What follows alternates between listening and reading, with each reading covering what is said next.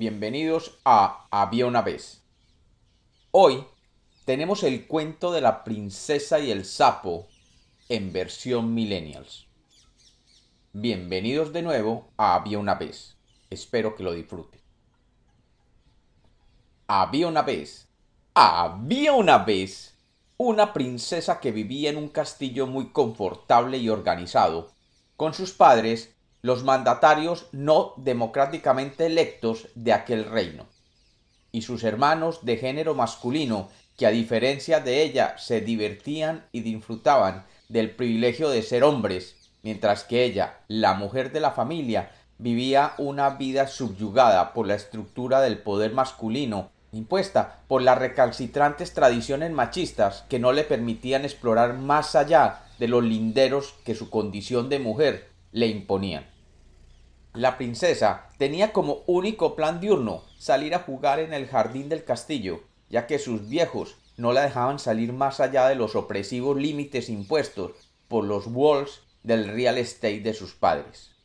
La heredera legítima de aquella casta de privilegiados padres tenía como único plan salir a tirar una pelota dorada contra la pared y luego recogerla y tirarla de nuevo. Sus padres le habían prohibido por un tiempo el uso del celular, por haberlos troleado desde su cuenta de Instagram. Y así, como única diversión, tenía jugar sola con la pelota en el backyard de su castillo. Aquel día, mientras su resentimiento crecía porque sus padres no le entendían ni le dejaban expresar su propia identidad como ser humana, tiró la bola de oro contra la pared, y ésta golpeó el borde de uno de los ladrillos dorados y saltando se alejó hasta caer dentro del lago que adornaba el idílico jardín de aquel idílico palacio. La bola, con sus dorados reflejos, se perdió entre el pantano de aquel lago y se perdió de vista. La princesa, que tenía como único objeto de placer dicha bola, se sintió muy triste, pero recordando los consejos que su psicóloga le daba en sus citas semanales, pensó que en vez de llorar debía hacer una nota mental de sus errores al tirar la bola, y así perfeccionar el lanzamiento contra la pared la próxima vez.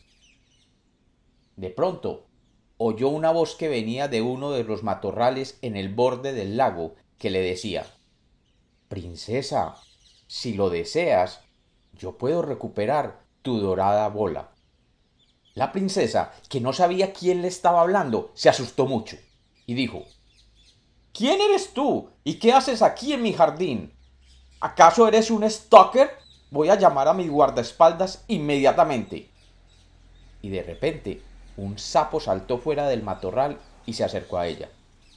No, princesa, soy solamente un humilde sapo que quiere ayudarte recogiendo la bola si así lo deseas tú.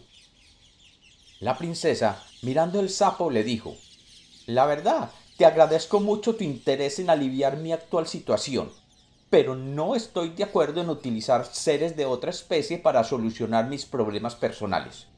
Además, pienso que poner un animal a trabajar es básicamente un claro ejemplo de abuso animal.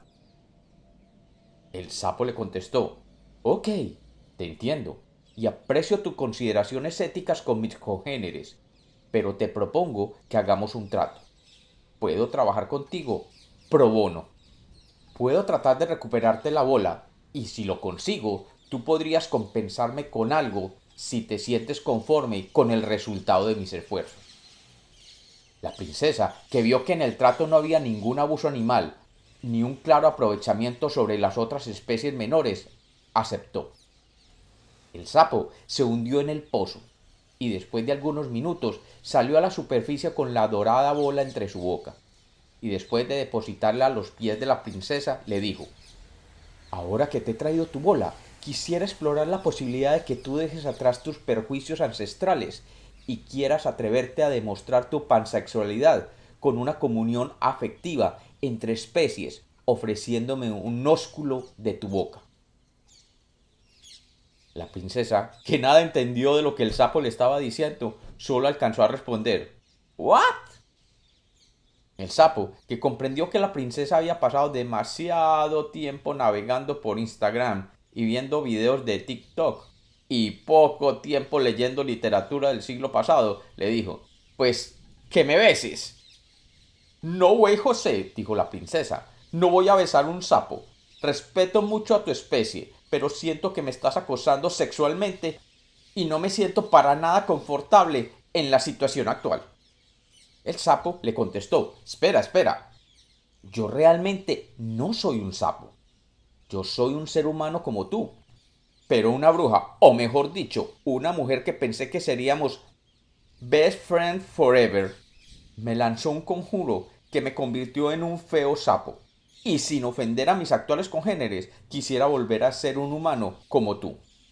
Y lo único que puede romper ese hechizo es un ósculo, o beso que llaman. La princesa que no comía de nada y que nada que ver, fue sintiendo compasión por aquel sapo y pensando que un pequeño beso podía crear un cambio extremo en la apariencia de aquel desafortunado ser. Y se acercó lentamente y cerrando los ojos besó al sapo en su frente. Y por arte de magia, frente a ella apareció un hombre de ojos azules, piel bronceada y cabello y barba rojiza que le hacía juego con su vestimenta de joven ejecutivo de empresa multinacional. La princesa, sorprendida, le dijo Disculpa, yo sé que esto te sonará un poco clasista, pero yo tenía entendido que generalmente eran los príncipes a los que convertían en sapos. ¿Y tú no estás vestido como príncipe? El joven pelirrojo la miró y le dijo Usualmente eso sucede así, de acuerdo a los cánones de las historias de princesas y príncipes. Pero mi historia es un poco más complicada. Yo era efectivamente un príncipe, pero un día tuve un crush por una plebeya que era tremendamente influencer. Y en mi familia real me hicieron el fuck. Y un día vi como los haters y los flamers se dedicaban a trolear a mi prometida y me dije a mí mismo, ¿qué onda? Si yo lo.